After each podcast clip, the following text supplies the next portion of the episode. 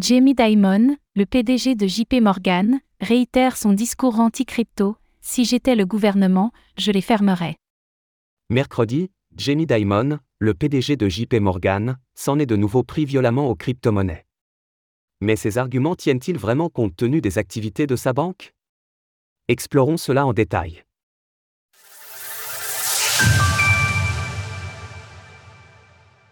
Jamie Dimon s'en prend de nouveau aux crypto-monnaies. Nous le constatons à chaque prise de parole, les arguments avancés par les personnalités anti-crypto ne sont souvent que des poncifs déjà maintes fois démontés.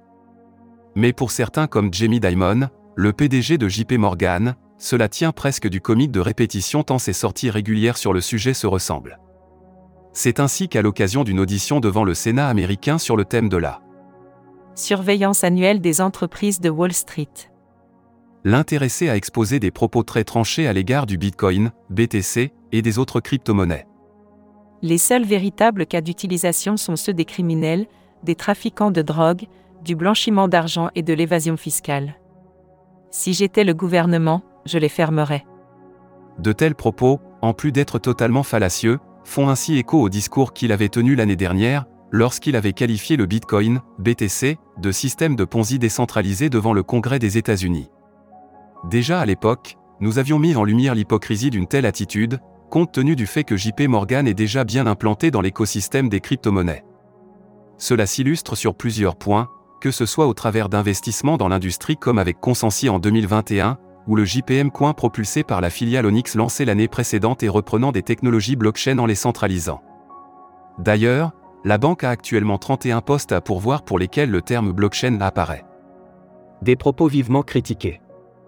De son côté, Gabor Gurbach, conseiller stratégique chez Tether en Vanek, a critiqué la prise de parole de Jamie Dimon, estimant que les banques devraient rester silencieuses sur ce sujet. Et pour cause, les régulateurs ont infligé plus de 380 milliards de dollars d'amende au secteur dans plus de 7400 affaires depuis 2020.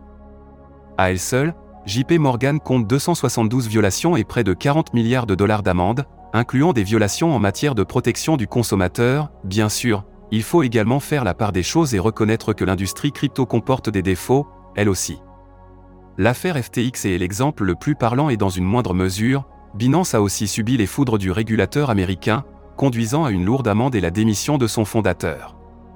Toutefois, il ne s'agit pas de confondre les actes isolés de certaines affaires et la technologie au sens large des crypto-monnaies, celle-ci n'étant qu'un outil moralement neutre pour construire une nouvelle version d'Internet et améliorer certains aspects du système financier. En outre, Chainalysis estimait que pour 2022, seul 0,24% du volume des transactions crypto était associé à des activités criminelles. Retrouvez toutes les actualités crypto sur le site cryptost.fr.